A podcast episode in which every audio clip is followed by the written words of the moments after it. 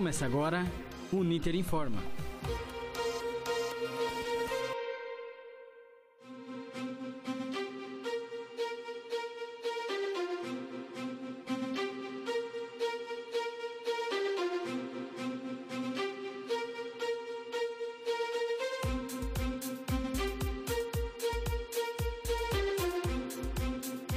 Boa noite. São 18 e 10 pelo horário de Brasília. Eu sou a Nicole Beck e nessa edição você vai ouvir.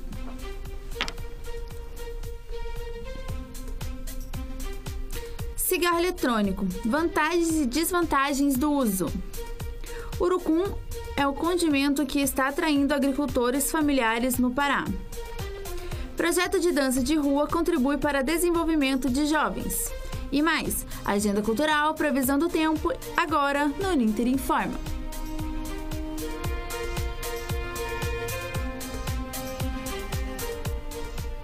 Estamos ao vivo no Rádio Jornal Laboratório do curso de Jornalismo Uninter. Acesse nossa página no Facebook, arroba Jornalismo Uninter, e interaja conosco ao vivo. Acesse também os programas anteriores em mediaçãouninter.com.br.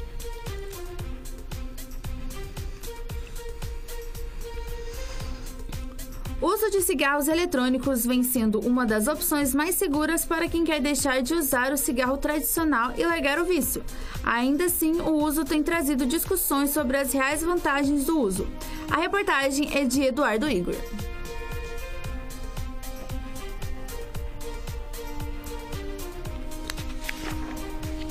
Uso dos cigarros eletrônicos tem se tornado muito comum nos últimos anos. Os dispositivos são vistos por muitos como uma alternativa menos prejudicial à saúde se comparado ao cigarro normal. Em alguns casos, inclusive é encarado como uma opção para quem deseja parar de fumar. O aumento da comercialização dos cigarros eletrônicos e sobre seus malefícios também reforça a polêmica. Segundo os estudos publicados no New England of Medicine, um periódico científico, apesar de ser considerado uma opção mais segura, os chamados e-cigs ainda contêm algumas substâncias perigosas. Mas para as pessoas que já fumam o cigarro normal, o eletrônico pode ter vantagens. E quem nos conta é o professor universitário Daniel Cavagnari. Olha, na verdade, é, ele substitui dois dos principais componentes que viciam no cigarro, tá? A nicotina, né, que é o próprio viciante, é a droga, né? E o próprio hábito de, de soltar fumaça, de simplesmente segurar um cigarro. É, geralmente o fumante tem essas, esses apegos, né? Eu sei disso porque eu fumei por muito, muito tempo. O médico pneumologista Omar Bargolt afirma que se o indivíduo vai utilizar um cigarro eletrônico, o ideal é que faça com orientação médica. Ele pode consumir cada vez menos nicotina e até se livrar do vício. Ainda assim, segundo o médico, existem riscos à saúde. Lembro que o cigarro eletrônico ele surgiu como uma promessa de auxílio para quem deseja parar de fumar. É bastante controverso no mundo ele é visto como um redutor de danos, uma forma de minimizar o impacto do tabagismo na saúde. Ok? No Brasil, existe uma determinação que aconteceu em 2009. Essa publicação é a resolução RDC 46 de 2009, que proíbe a comercialização, a importação e a propaganda de qualquer dispositivo eletrônico para fumar é, dispositivo eletrônico para fumar é a sigla DEF, no território nacional. E ainda assim é fácil encontrá-los em alguns shoppings da nossa cidade. Os efeitos em longo prazo dos cigarros eletrônicos ainda não são plenamente conhecidos, mas sabe-se que no líquido também há substâncias tóxicas. As substâncias aromáticas, quando submetidas sobre a forma de líquido a uma temperatura de 400 graus, elas vão liberar várias outras substâncias com um potencial previsível de menor prejuízo. Porém, nós não podemos afastar que o uso continuado destas substâncias não acabe induzindo a uma inflamação e da inflamação a algo mais sério, como até uma doença maligna na árvore respiratória ou até mesmo na boca. Eduardo Igor para o Ninter Informa.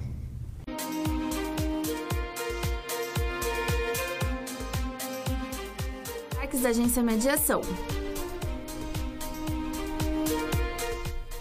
As inscrições para o estágio de jornalismo na agência Mediação estão abertas até o próximo dia 10 de julho. A vaga para estudantes que se encaixem nos requisitos exigidos. O estágio é de segunda a sexta-feira, das 2 às 18 horas. Para mais informações, basta acessar o site mediaçãouninter.com e ler o edital completo. Venha fazer parte da nossa equipe. A série Fala Jornalista traz uma entrevista com o repórter Lucas Sarzi. Ele trabalha no jornal Tribuna do Paraná desde 2014. Já passou por emissoras como a Band, o SBT e rádios. O jornalista contou que hoje, nas faculdades de jornalismo, o estudante precisa cada vez mais pensar de forma multimídia na profissão. Para ler a reportagem completa, acesse o portal mediaçãouninter.com.br.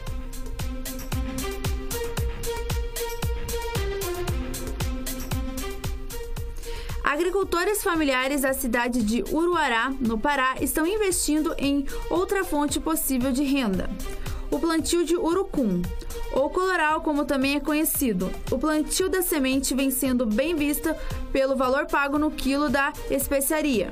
A reportagem é de Célio Marcio.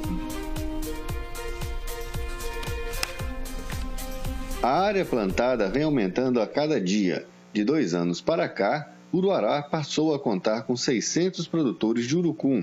A região do Tutuí, na zona rural do município de Uruará, oeste do Pará, existem várias comunidades e concentra o maior número de agricultores familiares apostando nessa nova fonte de renda, que pode ser a salvação da economia local.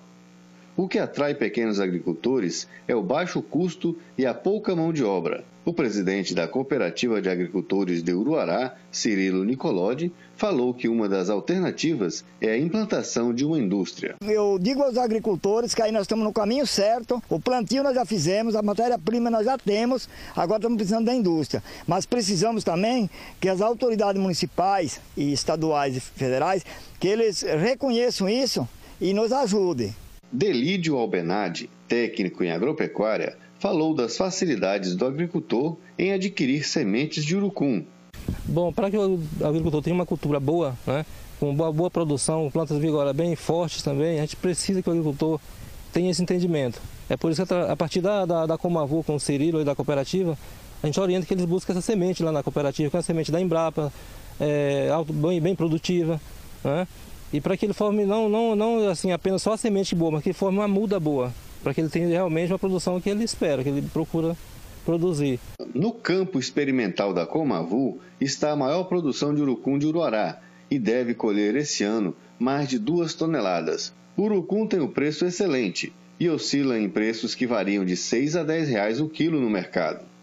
Célio Birro para o Ninter Informa.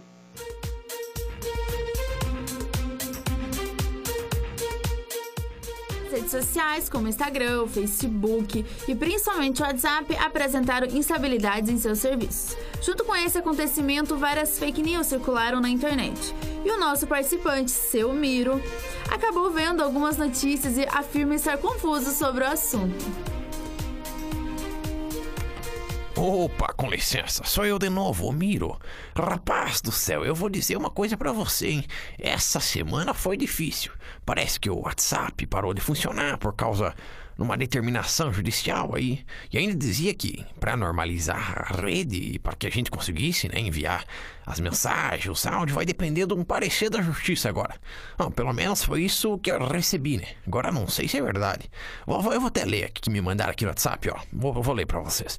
Por determinação judicial, a rede WhatsApp não está conectando via áudio e imagens por tempo indeterminado, aguardando parecer da Justiça para normalização. Informe a todos seus contatos para que a comunicação seja feita de forma escrita. Eu confesso para vocês, eu tô mais perdido que cachorro na procissão. A gente não sabe se é verdade isso aí, poxa. Além disso, parece que existe um outro tipo de WhatsApp por aí, acho que o tal é o WhatsApp Gold. E eu recebi no grupo da terceira idade aqui uma notícia que falava sobre isso, aliás. Ela dizia que para continuar online tinha que clicar para atualizar. Mas como eu nem sei fazer isso, meu neto também faz dias que não aparece por aqui, então eu, eu nem, nem mexi. Mas eu vou falar uma coisa para você, rapaz. Acho que o cara que trabalha pro WhatsApp Gold fez o erro junto comigo, viu? Deus sou livre, ele escrevia tudo errado. Achei estranho o rapaz do WhatsApp me mandar esse tipo de mensagem, né? E não duvido nada isso aí ser mentira também. Eu tô começando a ficar nervoso com esse tal do WhatsApp, rapaz. Vai que com tudo essas paralisação aí eles não estão vendo minhas conversas. Tô até pensando em trocar de rede social, sim, sabe? Talvez uma que não dê tanta dor de cabeça, que dê pra conversar tranquilo, sem que alguém fique te observando. Tipo o Telegram, sabe? Mas qualquer coisa, se eu mudar, eu mando um tele avisando vocês aí do Nintendo Informa. Tá bom, rapaziada? Até mais. Muito obrigada, seu Miro. Até a próxima, então. Você está acompanhando o Uninter Informa, o Rádio Jornal Laboratório do curso de jornalismo da Uninter. Nesse momento, são 18 horas e 21 minutos. Estamos ao vivo pelo Rádio Web Uninter, diretamente dos estúdios do campus Tiradentes, em Curitiba.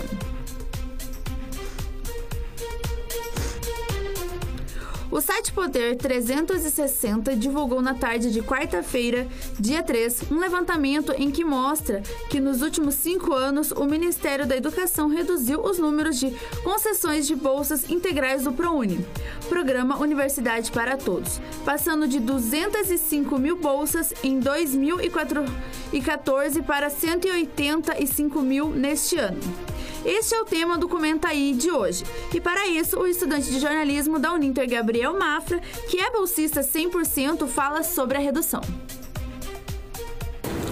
É, primeiramente, o ProUni com certeza é um dos maiores, se não for o maior facilitador para o ingrediente no Brasil, né? Porque é, existe, né, o FIES, por exemplo, mas o FIES você acaba tendo aí uma dívida a longo prazo, enfim, o ProUni, para mim, é um dos melhores facilitadores para o acesso ao ensino superior no país. Então, o que acontece? A gente teve um aumento muito grande das bolsas parciais, né? Em cinco anos, de 2014 para 2019, foram 125%, né? Então, é, em, em comparação à variação de bolsas integrais, é uma diferença muito grande, porque as parciais saltam 125% e as integrais caem 9,9%, né? ou seja, quase 10% em média. Então, o que acontece? Parece que mais de 51% dessas, dessas bolsas parciais foram destinadas à modalidade à distância, né? a modalidade EAD. Então, que geralmente tem um valor mais baixo. Né, de mensalidade, então acaba ainda sendo acessível para algumas pessoas, mesmo, mesmo sendo apenas parcial, né? Mas por outro lado, é, acaba prejudicando algumas pessoas que realmente não têm condição de pagar por uma, por uma faculdade sem uma bolsa integral. É, então, o que eu penso é assim: na verdade, não existe uma lei, uma regra que, que determina que, que, que as bolsas devam ser. É, não, não não existe uma regra que determina uma quantidade X de bolsas parciais integrais. Então é por demanda, é, por, é, é, proporcional a cada instituição e a cada curso, né? Então o que eu acho é que as bolsas integrais devem ser vistas com, com mais cuidado, porque tem pessoas que realmente não conseguem ter o acesso, mesmo com uma bolsa parcial, mesmo com uma bolsa, bolsa parcial é, EAD, né? Mesmo com uma bolsa parcial EAD. Então o que acontece é que ela tem que ser olhada com mais carinho, porque é óbvio, envolve muita coisa a faculdade, não é só a mensalidade, tem os custos de material, tem os custos de transporte, os custos de alimentação, né, alguns custos extras de eventos, inscrições, taxas. Então, tem pessoas que não podem arcar com esses custos e que precisam das bolsas é, integrais.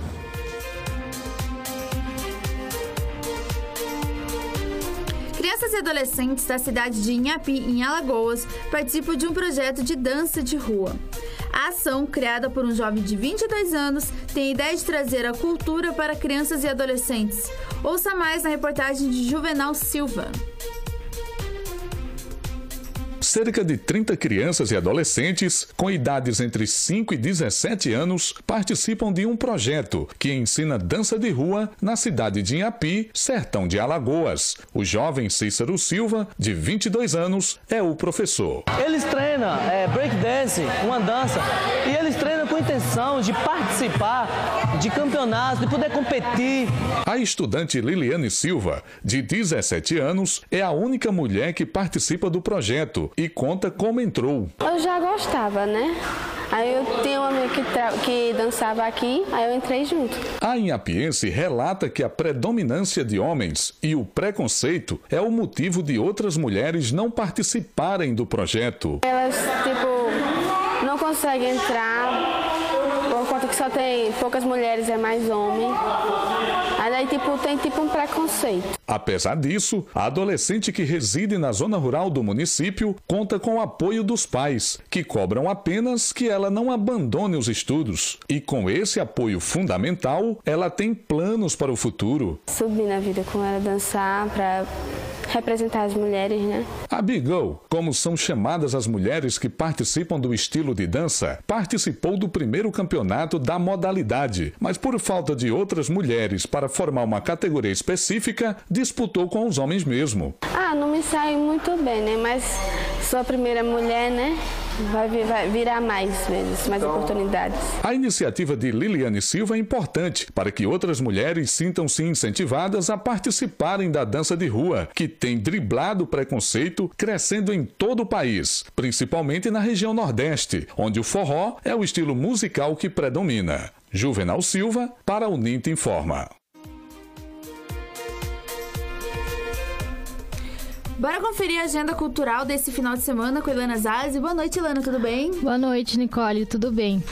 O Curitiba Cult promove amanhã a primeira edição do Arraiá Cult no Porques e Tupava, que irá festejar o São João com músicas e quentão a partir das 3 horas da tarde. O evento é gratuito e a entrada é permitida para todas as idades. Amanhã ocorre a 27ª Cavalgada de Bom Jesus do Amparo na Avenida Mauro Ribeiro, número 776, em Itabira, Minas Gerais, a partir das 8 horas da noite. Quem é fã do canal Authentic Games vai poder conferir uma novidade durante esse mês no Shopping Pátio Batel em Curitiba para animar as férias de julho da garotada. O evento vai ser todos os dias até o próximo dia 28, sempre do meio-dia às 8 horas da noite sempre nas quintas e nas sextas entre as 3 e 7 da noite. Ocorre encontro com os personagens. O espaço temático fica na praça de eventos e é gratuito. O local é voltado para crianças de até 12 anos.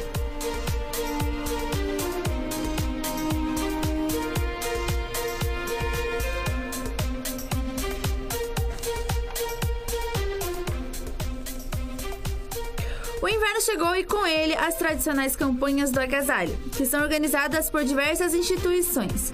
Uma rádio na cidade de Nova Era, em Minas Gerais, realiza essa campanha. Ouça na reportagem de Acai Giacomini. Campanha do agasalho é uma iniciativa que é promovida todos os anos por diversas entidades. A Rádio Alfa FM da cidade de Nova Era, localizada no interior de Minas Gerais, iniciou sua primeira campanha do agasalho no ano de 2018, mobilizando grande parte da população regional a apoiar essa iniciativa. Quem fala sobre a campanha é o radialista Sebastião Ferreira. Nós queremos fazer muitas campanhas e que realmente esteja sempre ao alcance das pessoas, que as pessoas realmente tenham êxito. É de sentir na pele. Eu já vivi muito essa situação, você entendeu? De na época de frio, tá chegando frio, eu não tenho um agasalho. Eu já vivi muito isso. Então eu sei o que é sentir frio, sei o que é passar dificuldades. Eu conheço mesmo, já vivi na pele essa situação.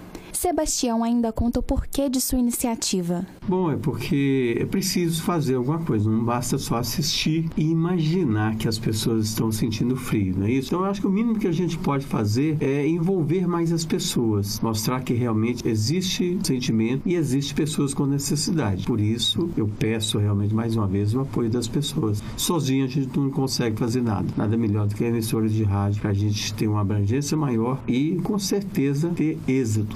Sebastião ainda conta que as doações chegam todos os dias e que muitas famílias poderão receber doações. Entre nesta iniciativa. A Cai Jacomini para o Ninter Informa.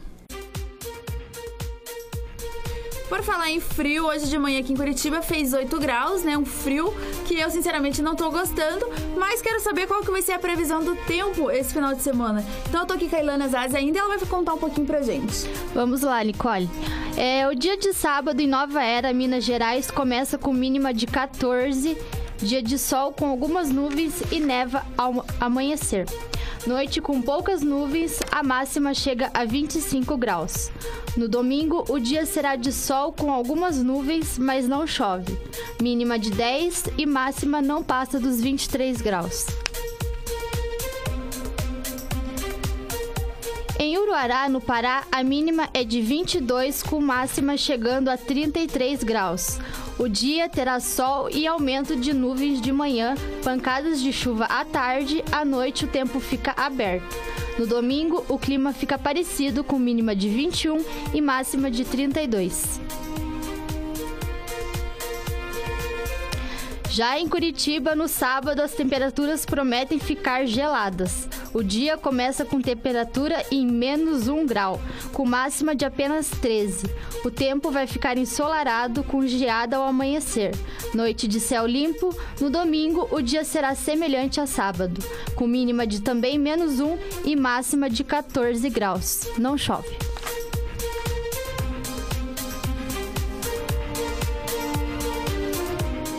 Bom, vai fazer frio, então vamos tirar a japona aí do guarda-roupa aí, porque a gente tem que se preparar. Graças a Deus, pelo menos não chove, né? E o Ninter Informa fica por aqui. Acompanhe mais em facebook.com.br jornalismo Ninter e no portal mediaçãouninter.com.br. O Ninter Informa é exibido ao vivo toda sexta-feira, a partir das 18h10. Os programas anteriores você ouve em mixcloud.com.br Uninter Informa. Eu sou Nicole Beck na apresentação, editor-chefe Luiz Gustavo, na produção Ilana Zazi e Eduardo Igor. Trabalhos técnicos de Felipe Pacheco. Orientação e supervisão, professor Otacílio Vaz. Coordenação do curso de jornalismo Ninter, professor Guilherme Carvalho.